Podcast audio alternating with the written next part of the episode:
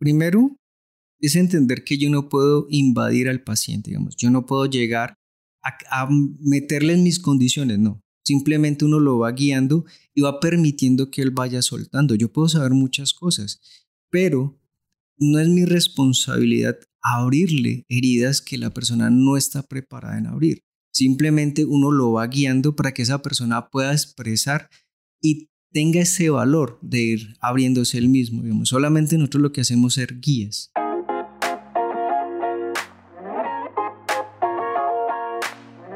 ¿Te gusta transformar vidas a través de tu práctica en salud y bienestar? Entonces este podcast es para ti. Bienvenida a Emprender en Salud y Bienestar, el show para coaches, instructoras y emprendedoras. Aprende a cómo construir una práctica que te permita alcanzar más personas, mejorar tus habilidades y llegar más lejos, mientras tu bienestar e ingresos siguen mejorando.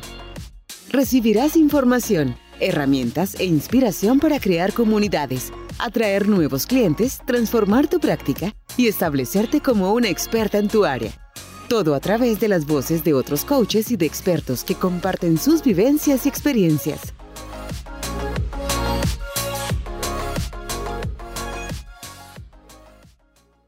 La salud y bienestar, particularmente cuando tiene que ver con las terapias alternativas, tiene un enfoque holístico.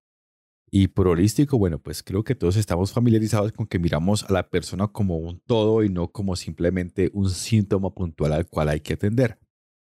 Sin embargo, eso también nos implica un detalle particular y es cómo manejar lo holístico para atender o solucionar síntomas puntuales o simplemente para resolver estructuras o situaciones generales que se manifiestan de diversas formas en nuestros consultantes. Porque bueno, pues dirigirse a un síntoma particular puede ser fácil, pero ¿cómo hago yo para abordar el ser completo?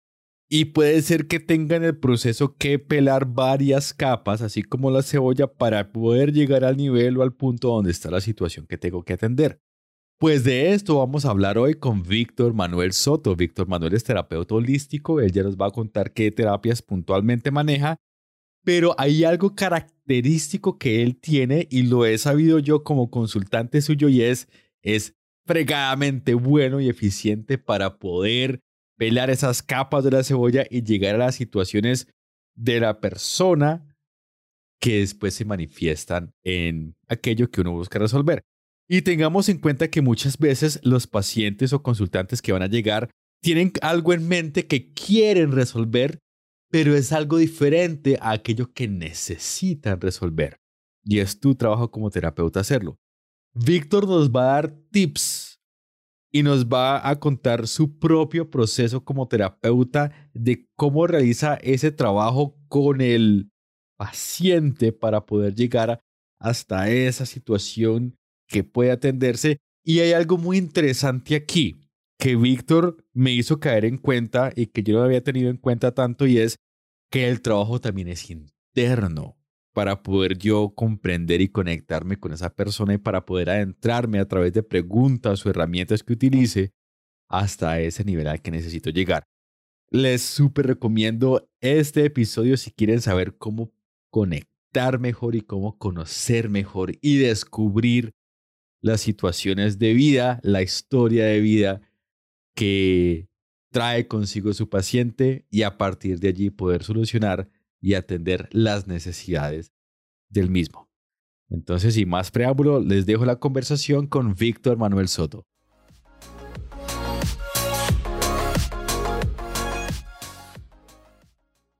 Hola Víctor, mil gracias por aceptar esta invitación a un nuevo episodio de Emprender en Salud y Bienestar. ¿Cómo estás? Muchas gracias por la invitación. De todas maneras, de verdad es muy interesante lo del proyecto que tienen ustedes para poder tener personas que hacemos esta labor con las, eh, y hacernos conocer como tal. Totalmente, y, es un reto, digamos, un poquito de poder generar esos espacios, ¿no? Porque luchamos, o bueno, no luchamos, tenemos que lidiar con tiempos y pacientes. Hablábamos antes de comenzar a grabar que le toca a uno, por ejemplo, acomodar a los tiempos de los consultantes para poder operar y puede ser un reto encontrarse tanto en espacios como este, como también conectarse con otros, con otros emprendedores del, del campo. Así es, digamos, eh, el primer reto que tenemos nosotros es acomodarnos al tiempo del paciente, porque cada uno tiene unas obligaciones, tiene unos compromisos, asimismo uno tratar de cumplir lo que más pueda con el tiempo que tiene ese paciente, respetar ese espacio de cada paciente y el tiempo que tiene de consulta. Entonces, sí, la verdad es un reto bastante grande. Bueno, Víctor, a lo que venimos hoy en esta conversación tan interesante. Víctor, yo tuve la gran experiencia de ser consultante tuyo en algún momento y espero seguirlo siendo. Por ahí tengo situaciones por resolver y tuve contigo una gran experiencia respecto a cómo eres de bueno y también de, efectivo y de rápido para poder identificar qué es lo que pasa con el consultante. Sí, porque muchas veces hay muchas cosas que la persona puede reportar y puede decir que no son el problema, sino que son el síntoma, ¿no? Porque detrás de eso hay muchas cosas. Entonces es, es la labor del terapeuta poder comenzar a indagar y llegar a lo que en realidad es el problema. Muchas veces lo que la persona quiere no es lo que necesita. Pero antes de comenzar en eso, cuéntanos un poquito de, qué es lo que hace Víctor Soto, qué terapias manejas, qué herramientas utilizas con tus pacientes. Bueno, eh, en este momento me he especializado en medicina tradicional china. Desde ahí he tomado base del sistema diagnóstico para poder entender un poco la situación del paciente. Me he ido también especializando en lo que es la postura pero eh, enfocándola con la parte psicológica, algo que hablaba en algún momento Wilhelm Reis sobre corazas caracteriológicas.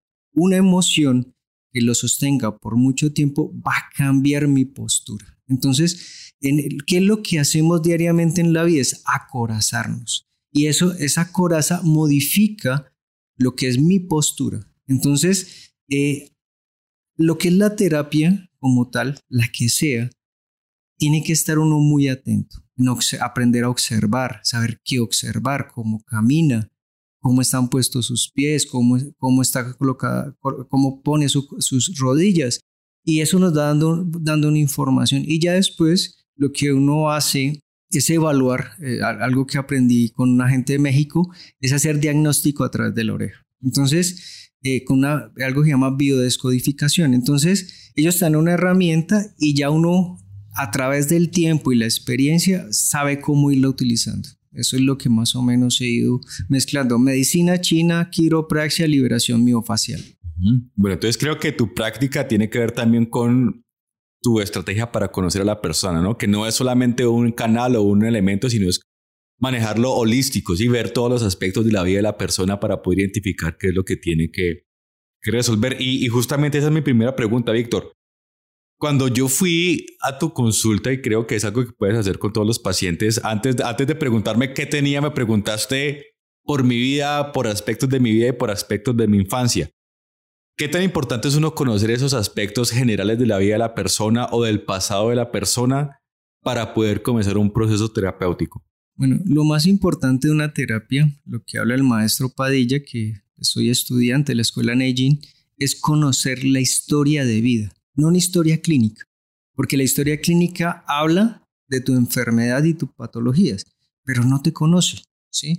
Digamos, no te referencia realmente qué pudo haber causado. Y precisamente lo que tú dijiste allí sobre la forma holística, puedo tener esa oportunidad de conocer un poco más a la persona, porque eso nos da herramientas y nos da bases para poder colocar una nueva terapia. Cada ser es algo diferente. Yo no puedo colocarle algo lo, lo mismo a todas las personas y, puede funcionar, pero la, efectividad es aprender a conocer al paciente. Súper. ¿Y nos podrías dar como ejemplos de cuáles son aspectos de la vida de la persona o de la historia de la persona que pueden reflejarse de pronto en, síntomas físicos o eh, síntomas de la postura o de la forma en que se mueve? Bueno, eso es sencillo. Hablemos de que las corazas caracteriológicas o las fascias, que es un tejido que nos conecta el cuerpo, están de acuerdo a nuestras emociones. Si yo estoy enojado, yo no estoy así, encorvado. Yo estoy retórico, digamos, todo mi, cuerpo y mi semblante cambia. Entonces, uno comienza a analizar primero esa postura. Entonces, ah, él tiene mucha tristeza, viene guardando a través del tiempo tristeza. Me apoyo mucho con la oreja porque él me la, la oreja es la expresión del riñón, que es donde está nuestra esencia. y me puede contar toda la historia de su vida. No puede, digamos, no exactamente, no es que tenía siete años, pero uno va indagando de acuerdo a lo que va viendo y va haciendo conjeturas. Pero también algo importante que leíamos hoy, estamos precisamente estudiando, y es que tenemos que aprender a entrar en vacío como terapeutas. Cada ser es algo diferente y yo solamente soy un intermediario. Entonces, entender ese de ser intermediario es que hay una fuerza superior que va a actuar en otra persona. Entonces, hay veces llegan personas que uno no tiene ni idea, literal, no sabe qué hacer. Y es entrarse en esta disposición a que el cielo te guíe. Y llega. Y la persona se va feliz y te pregunta, ¿qué hiciste? No sé. Sencillo. ¿Por qué? Porque solamente somos un intermediario de unas fuerzas. Somos intermediarios del cielo, somos intermediarios de, este medio para llegar a la tierra y concretizar esa idea que viene de, la parte celeste. Súper, bueno, y, en ese proceso de ser intermediario o de aplicar las herramientas que utilizas, Víctor, eh, vuelvo a lo que decía al principio de la conversación y es, es importante identificar la fuente de lo que pasa porque muchas veces, y me ha pasado a mí como, como consultante, eh, uno cree que uno va a consultar una cosa porque el, problema es tal y resulta que ese problema simplemente es un síntoma de lo que hay de fondo. La pregunta creo que podría tomar una, una hora de, respuesta, pero en, en un término general, ¿cómo hace uno cuando tiene un consultante para comenzar a diferenciar el síntoma o lo que el consultante quiere resolver respecto a lo que en realidad es la causa del problema y lo que necesita resolver. ¿Cómo hace uno ese proceso? Eh, porque puede haber resistencia, puede que la persona tenga una interpretación de la realidad particular y que te diga una versión particular de su historia. Es ¿cómo haces para comenzar a despejar esas capas o esas historias y llegar a la fuente?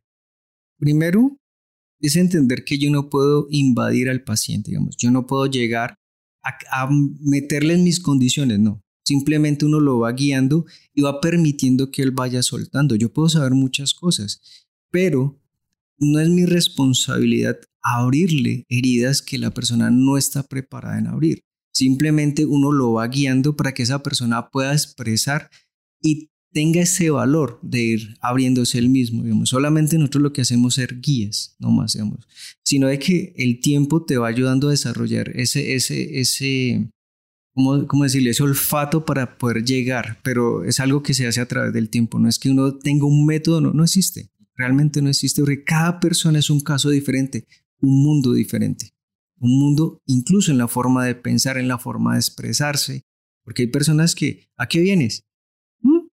Entonces es aprender a, ir como en la cebolla, ir quitando cada, cada hoja. ¿sí? Entonces, pero e, es aprender a ver, a sentir y saber en qué momento, digamos, no es lo que se dice, sino cómo se dice. Entonces es aprender esa, esa táctica de cómo llegarle al paciente para que él se vaya abriendo. Bueno, eh, me, me, encanta la, la perspectiva que pones porque si bien uno siempre espera tener las fórmulas mágicas, ¿no? Uno siempre espera, ¿qué hago para tener tal resultado? Y aplicar el mismo procedimiento para todo y siempre tener el mismo resultado pero las individualidades siempre van a requerir que hagamos cosas diferentes como terapeutas.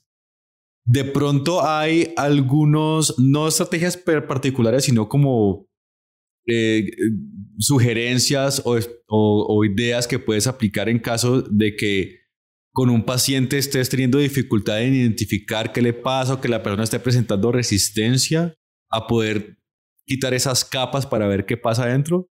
Sí, digamos, hay, hay formas, digamos, por lo menos la acupuntura es una, eh, ayuda mucho a liberar a la persona. Y cuando una persona es muy resistente, generalmente hay mucha coraza. Cuando hay mucha coraza caracteriológica, eh, eso se, se, se le ha catalogado que es el reino mutante metal, porque es la protección, digamos. ¿De qué están hechos los escudos, las espadas? De metal. Entonces, generalmente cuando tengo el tipo de personas, utilizo una aguja eh, para auricular en el, en el área de pulmón y comienzo a movilizarla con otros puntos, centro de la oreja. Em, pues, depende del caso como yo lo vea, puede ser checkman, bueno, unos puntos auriculares. Entonces, y, y pongo a la persona a respirar y a sentirse. Entonces, eso permite que rompa esas barreras, que quite esos escudos que tiene hacia el exterior. Porque como, ¿qué son las corazas? Nos acorazamos, nos protegemos, digamos. Nuestra interrelación con un medio ha hecho que yo me acorace y me proteja. Y está bien, digamos, no es romperlo ni hacerlo sentir vulnerable, porque eso es lo más importante. No, no dejar que el paciente se sienta vulnerable, sino darle la confianza. Ese es el mejor método. Una pregunta un poco difícil acá, Víctor, y es, ¿qué puede suceder? Y supongo que ha sucedido. ¿Qué, qué hacer en caso de que en el proceso un paciente eh, se quiebre emocionalmente? Y si se desborde puede ser en llanto o en una expresión de histeria, eh, que puede pasar porque pues, son cosas que llevamos cubiertas por mucho tiempo y de repente destapar eso, enfrentarse con eso que no sabemos cómo manejar puede generar esas reacciones. hay una recomendación que nos dio una profesora y él decía, no tengan pañuelos, no tengan. Porque en el momento que tú le das un pañuelo a una persona, corta ese proceso de, soltar. Y estamos, lo que estamos hablando es que algo que estaba acumulado. Nosotros le tenemos miedo realmente a la tristeza, a la depresión, al llorar, pero es, es la única forma y el último método que tenemos para viajar adentro de nosotros y podernos encontrar. Es el viaje más interesante de la vida, pero le tenemos miedo. ¿Por qué? Porque socialmente nos han mostrado que la depresión es mala, el miedo es mala, pero no. Tenemos que aprender a través de la conciencia, a través del conocimiento día, día a día, empezar a ver la vida de una forma diferente. Entonces, esa es la herramienta que uno trata de entregar en cada proceso de sanación para que la persona no solamente olvide, porque eso, si yo lo sé programar, digamos, si yo lo programo, simplemente voy a ir a un Alzheimer. Estoy programando a mi mente que simplemente olvide. Me, llegaba la referencia de esa película eh, Perdiendo el Control. Pasa lo mismo. Digamos, yo programo a mi mente de que una situación no me gusta adelanto, paso la situación y va a llegar un momento donde ese control se va a perder y voy a generar, no puede ser una seme, puede ser otra enfermedad, ¿sí? Entonces, si yo entiendo de que mi mente tiene un poder tan grande, tiene una capacidad de regeneración este cuerpo que los médicos te dicen, no, eso no se recupera. No, eso es falso. El cuerpo es lo más perfecto que hay. Entonces, si yo me lo creo, yo lo puedo hacer. Eso es lo más importante hay una cuestión también, eh, digo como, como paciente, como persona que estaba en ese caso, ¿cómo, cómo convencer a la persona de que, de que sí lo puede hacer? Porque parte del proceso a veces es eh, liberar esas creencias limitantes. El, el, no puedo, el no sé, el no soy capaz. ¿Cómo abordas tú eso en pacientes que tengan esos, esos, esas limitaciones para poder hacer sus procesos? hay algo claro y es la forma de aprender mucho más fácil.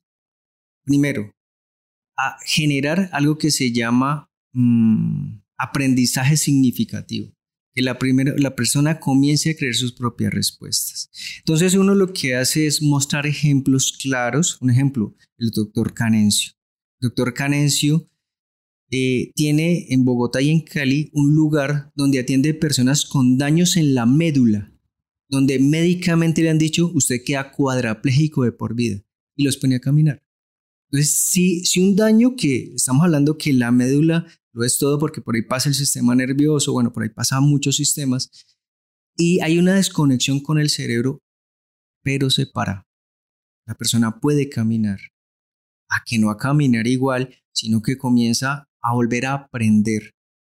¿Qué capacidad puedes tú si lo crees? ¿Qué puedes llegar tú si comienzas a cambiar esos, esa parte limitante? Entonces, es comenzar con esos ejemplos claros, mostrarle algo que él pueda visualizar, porque un ejemplo, ahora los pacientes te llegan con todo googleado. Entonces saben más que uno. Yo tengo ta, ta, ta, ta, ta, ta, ta, ta, ta, ta con el diagnóstico. Incluso han hecho las pruebas de, de los procesos, pero tú mismo lo acabas de decir. Digamos, ahorita lo hablábamos es que cada persona es individual, cada proceso es diferente. Digamos, no existe las enfermedades como tal, como se ha querido catalogar normalmente, simplemente fue darle un nombre a algo que se presentó en una secuencia. Digamos, se, tuvo una presentación y tuvo unos síntomas similares, entonces le llamaron tal, ¿sí? Pero no existe eso, existen enfermos. Dijo que ya ahora ya ha cambiado, porque se, le han llamado proceso adaptativo de salud, que en tu caminar, en tu, en tu interrelación diaria, te ha llevado a enfermar.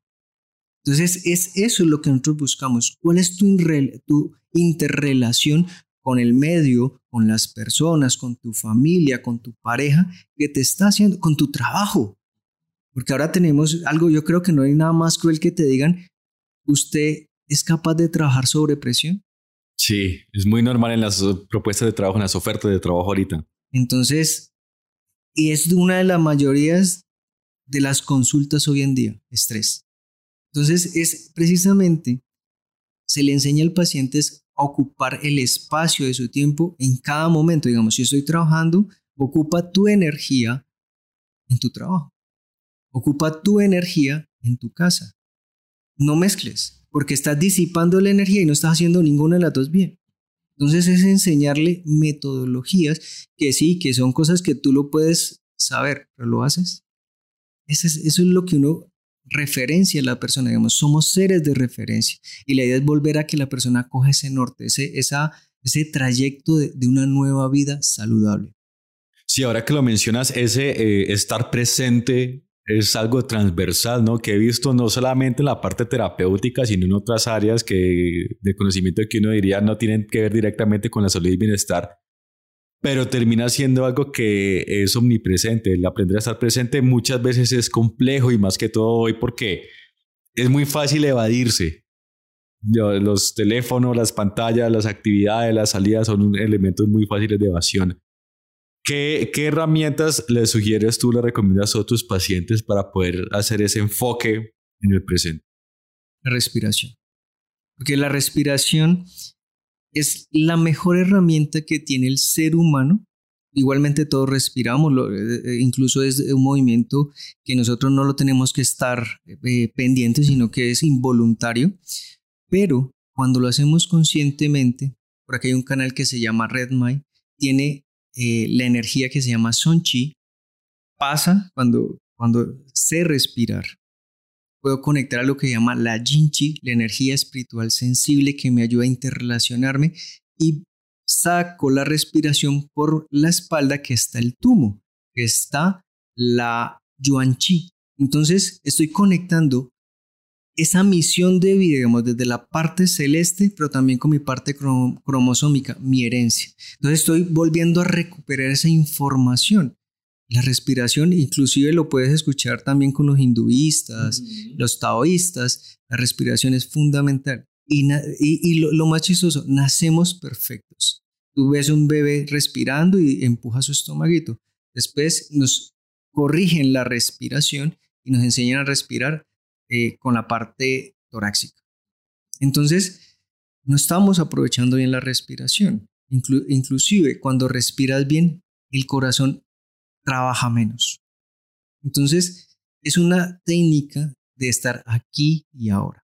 Bueno, eh, volviendo un poquito a lo del trabajo como terapeuta, ahorita que estamos hablando del trabajo interno en el paciente en el consultante, y volviendo a lo que hablábamos de que cada proceso es individual, Víctor, yo veo que no, como no tenemos una fórmula, yo como terapeuta puedo preguntarme entonces cuál es el camino a seguir o cuáles pueden ser mis procesos internos para yo poder estar abierto o abierta a comprender y a recibir información de lo que le pasa a mi consultante. Entonces, ¿cuál, ¿cuáles podrían ser como procesos internos para mí como terapeuta para estar en capacidad de comprender tantas individualidades y tantos procesos diferentes?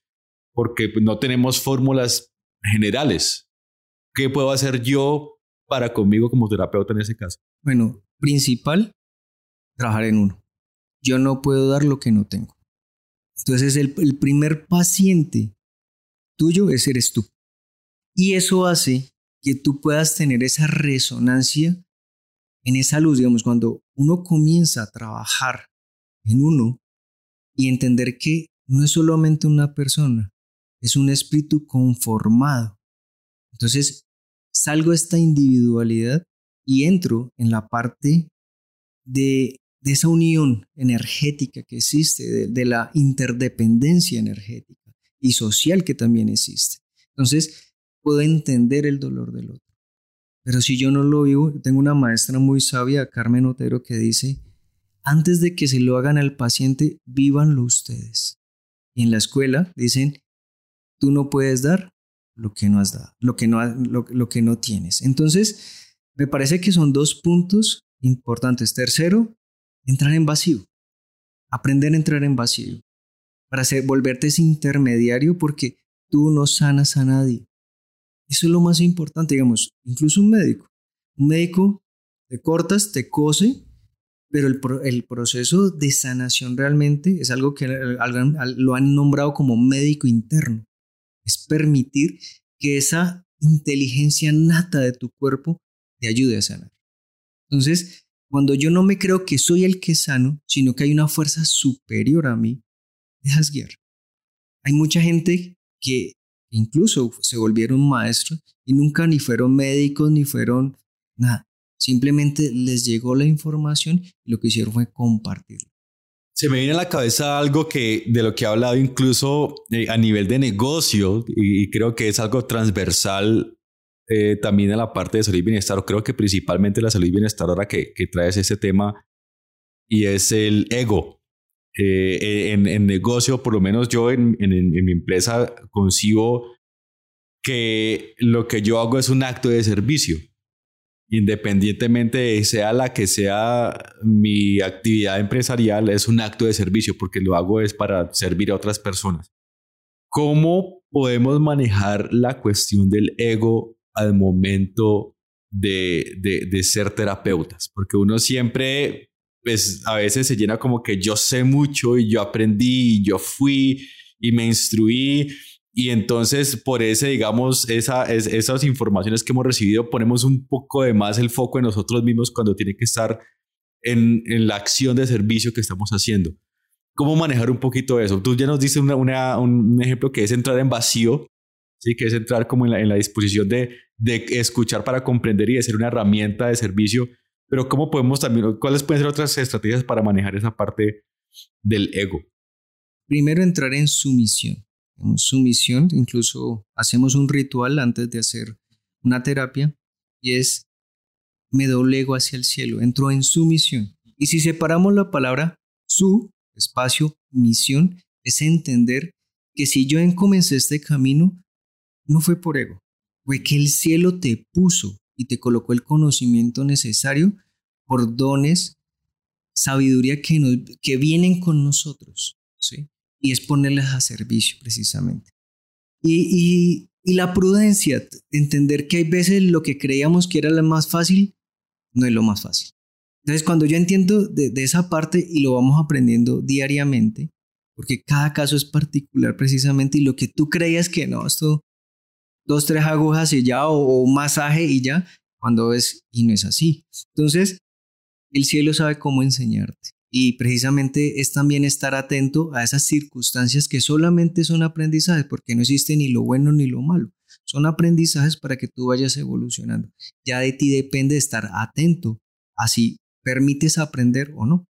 Sí, porque esto que es una situación frecuente y no es que sea una cosa, una cosa como de mala voluntad, sino que a veces uno pregunta, bueno, ¿tú qué es lo que haces o para quién lo haces o, o para quién eh, diriges tu mensaje y muchas veces el enfoque está mucho en el yo, porque se identifican de pronto como pasaron ellos mismos por ese proceso, eh, está esa identificación con el yo, pero en realidad pues yo siempre digo, tanto en, en, la práctica como, como negocio, como empresa, como emprendimiento, pero también en la parte terapéutica debe estar enfocada es en el servicio que haces hacia la otra persona. Sí, precisamente lo que hablaba de que somos seres de referencia. Y cuando yo entiendo de que, de que soy, soy una partícula de Dios, pero también tú eres una partícula de Dios, digamos, tú no estás tratando otro ajeno, sino otro Dios, digamos, a mí mismo. Por eso la, la, la, China, los chinos hablan de la unicidad y los hinduistas hablan de lo mismo. Nosotros vamos a llegar al uno.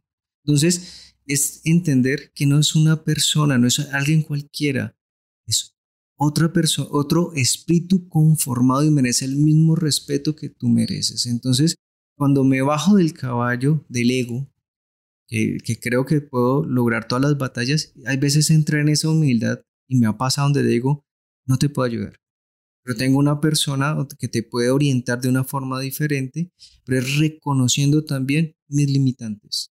Y eso es importantísimo, porque hay veces podemos tener errores, no llamándolo errores porque como digo, no es bueno ni malo, pero es un aprendizaje que tenemos que asumirlo. Entonces, cuando yo entiendo de que yo tengo mi límite, me aprendo a conocer, y ese es el viaje interesante que hablaba de reconocerme yo mismo, también conozco qué puedo dar, pero también que no, no me permito ni siquiera probar porque no tengo el suficiente conocimiento.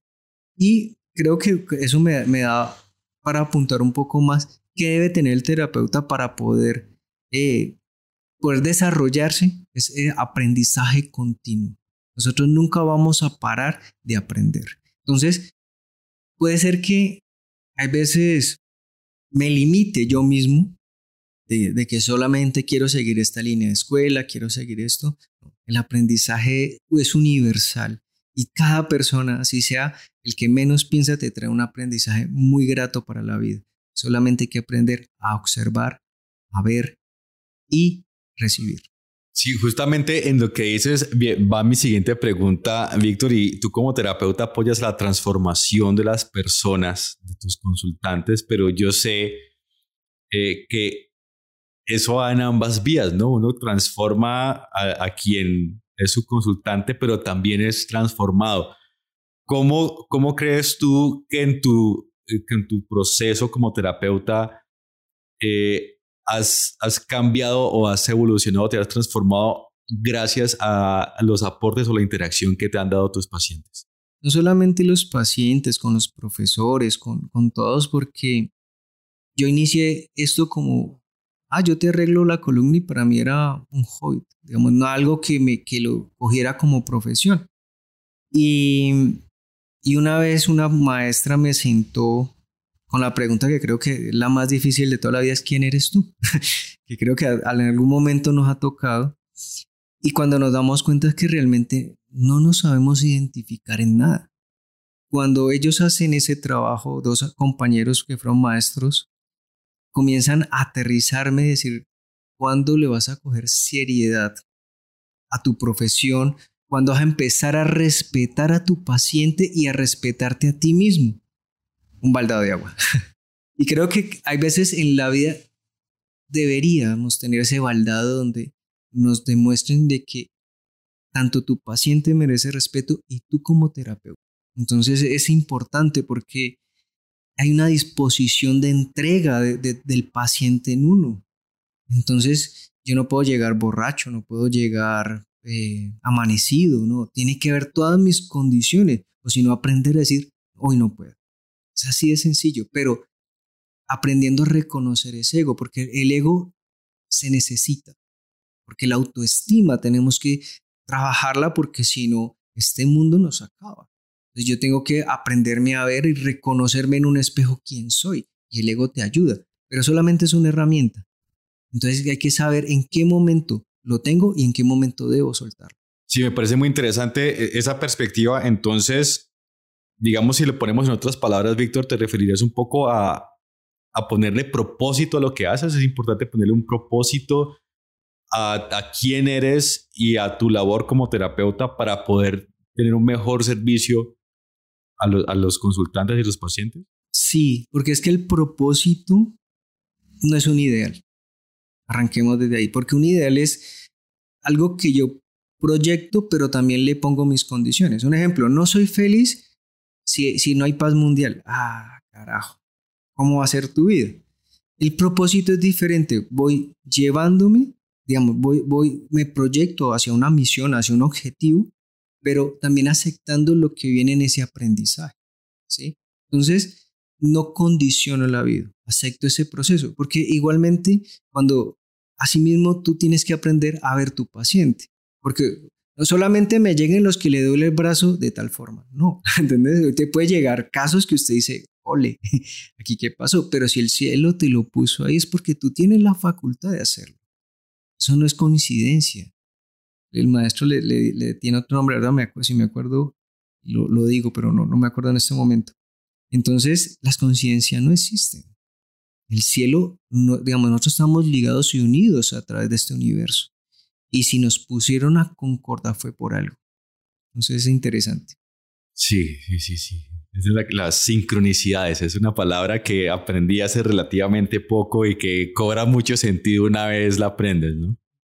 Las sincronicidades. No hay coincidencia, sino sincronicidad.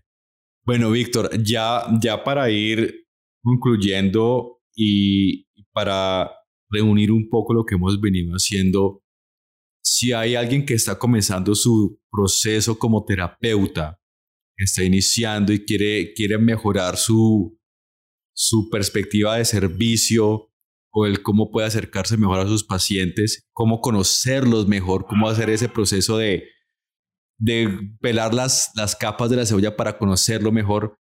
¿Cuál sería una o dos recomendaciones principales que le harías a ese nuevo terapeuta? Primero, tener claro que la historia de vida es primordial. Debemos tener una, un pequeño checklist o unas pequeñas preguntas donde te puedan guiar. Porque lo primero que tú tienes que tener claro es a dónde quieres llegar. ¿Sí? Entonces, de acuerdo a, tu objetivo, a dónde quieres llegar, tú comienzas a desarrollar unas preguntas. Igual, de acuerdo a, cada tipo de terapia, a uno le enseñan procesos diagnósticos. Y es volver a releer, volver a repasar. Y es lo que a veces, por el afán, lo que tú decides, ¿cuál es el punto mágico para... No existe. ¿sí? Porque puede ser una, eh, una deficiencia o puede ser un exceso, ¿sí? Entonces cada cosa es diferente. Es por frío, por calor. la verdad, hay que estudiar. Y la verdad no, hemos limitado tanto que todo lo queremos rápido, todo lo queremos ya. Y lo que decía, el terapeuta es de formación continua. Nunca vamos a dejar de aprender. Entonces, primero es repasar, cuando ya tengas claro a dónde quieres ir de acuerdo a ese repaso, ya tienes unas preguntas claves y ya sabes qué vas a preguntar y qué vas a esperar. Entonces, cuando ya tienes claro, ya puedes colocar realmente una, una terapia, pero mientras tanto no tienes nada. Tienes un método, pero el método no es eficiente si no sabes qué vas, a qué vas a arreglar. La doctora Carmen Otero precisamente nos dice, aprendan a observar aprendan a observar porque cada persona compensa de una forma diferente, tanto en el movimiento y en la vida. Me, gustó eso que dijiste, que el, método no es la terapia. No, para nada. El método no es la terapia. Ok. Tú a veces puedes, a veces me pasa de que viene un paciente que llevo tiempo trabajando. Generalmente no tengo pacientes viejos, digamos, siempre mantengo una renovación continua porque yo le dejo a que cada persona coja la responsabilidad de su salud. no, no busque en mí lo que tienes que buscar en ti mismo. Entonces yo lo que hago es darle la herramienta y su espacio para que busque su propio sanación, su propia horizonte y su propio conocimiento significativo. Entonces, cuando a veces me llega ese paciente, yo ya tenía, ah, voy a hacerle esto, voy a hacerle el otro, cuando, claro, te tumbaron todo lo que tenías que hacer y y te llega la información, pues le va a hacer esto. Simplemente dejarse llevar, lo, lo, colocas y sale y la respuesta es más de lo que esperabas. Por eso no hay que, digamos, hay que entrar, aprender a entrar en ese vacío, calmar la soberbia. Porque hoy precisamente le, leíamos algo que decía de que cada momento, cada instante de este presente y ahora compartiendo con tu con tu paciente debe ser una experiencia diferente. Esa es la única forma que yo puedo llevarlo a sanar. Entonces no, hay, no existe un método que realmente sane, no, existen muchos métodos, pero la terapia es la que tú le pones, porque una intención, si yo puedo colocar una aguja, un ejemplo, el 36 de estómago, que casi todo el mundo lo conoce, Susan Lee, que le llaman el de las 100 enfermedades. Entonces yo lo puedo colocar para corregir el sistema digestivo. Lo puedo colocar para mejorar el sistema enzimático. Lo puedo colocar para bajar humedad. Depende, es el mismo punto, pero con diferente intención y va a hacer diferentes cosas. Entonces, cuando tú entre más conocimiento tengas, tu intención va a ser más eficiente. Entonces, por eso la palabra conciencia es interesante cuando la separas con ciencia, con conocimiento. Entonces, entre más conocimiento tengas, más vas a ayudar a tu, paciente. Y también entender lo del humanismo sanador, aprender a escuchar. Cuando yo aprendo a escuchar a mi paciente, a veces la persona solamente requiere que la escuche, no tanto ni que la toque, a veces necesita con quién desahogarse. Entonces, y también en qué momento decir unas palabras. Como te dije, no es lo que se dice, sino cómo se dice. Hay veces recibe lo que necesita. Lo decía el Cristo. No soy digno de que entres en mi casa, sino que una palabra tuya bastará para sanarme. La palabra tiene un poder sanador muy grande. Entonces, ¿cómo nos estamos fomentando nosotros mismos dentro del aprendizaje para ayudar a sanar con esa palabra? Muy interesante. Me, me, pone a pensar también en algo que se hace en, la parte empresarial, que es eh, cambiar el foco de escuchar para responder a escuchar para comprender. Así es. Sí, porque siempre estamos, estamos a la defensiva, a, a ser rápidos, y eso es lo que nos ha enseñado el medio. Pero realmente, afán de qué hay. Entonces, cuando yo me tomo el tiempo de escuchar, de entender que ese ser viene, porque puede tener dolor, sufrimiento o enfermedad, que son tres cosas diferentes y tienen tres formas de tratar diferente. Entonces, es saber catalogar a cada persona desde el tratamiento indicado. Entonces digo, solamente son métodos, pero si yo lo identifico mejor, soy más eficiente. Bueno, Víctor, yo creo que ya, ya se nos acaba el tiempo, pero yo sé que las personas que están escuchando en este momento van a tener perspectivas muy interesantes sobre su propia práctica a partir de lo que nos estás compartiendo.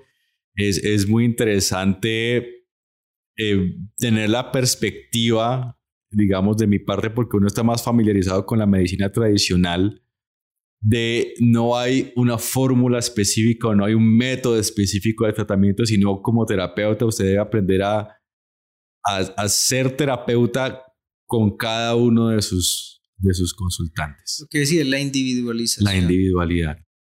Sí, eso, eso es lo más importante porque, ejemplo claro, tres personas podemos tener dolor de cabeza, a los tres nos dan doles y puede que a uno solo le quite el dolor de cabeza, porque no era lo que necesitaba para hacer ese reequilibrio fisiológico y el cuerpo comenzara a generar ese reequilibrio que necesita para sanar. Entonces, no todos eh, los síntomas vienen por el mismo origen. Bueno, Víctor, yo creo que con esto ya vamos entonces cerrando nuestra conversación. Yo sé que hay mucha gente que puede estar interesada en lo que tú haces eh, como terapeuta o en el, en, la, en el enfoque que le das a tu trabajo. Si alguien quiere conocer más de quién es Víctor Soto, de las cosas que haces, ¿dónde pueden encontrarte? ¿Tienes redes sociales? ¿Cómo pueden ubicarte? Sí, eh, bueno, primero a mi número celular 317-649-3869.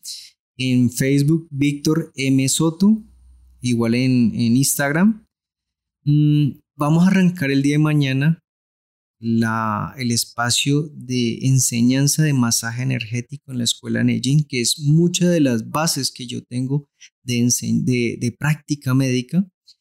Y es la visión del maestro Paella es muy interesante porque coge toda la metodología del Lao que, que saca el tratado del interno de la Neijin, y es muy filosófica y es una forma muy hermosa de cómo contactar con ese ser.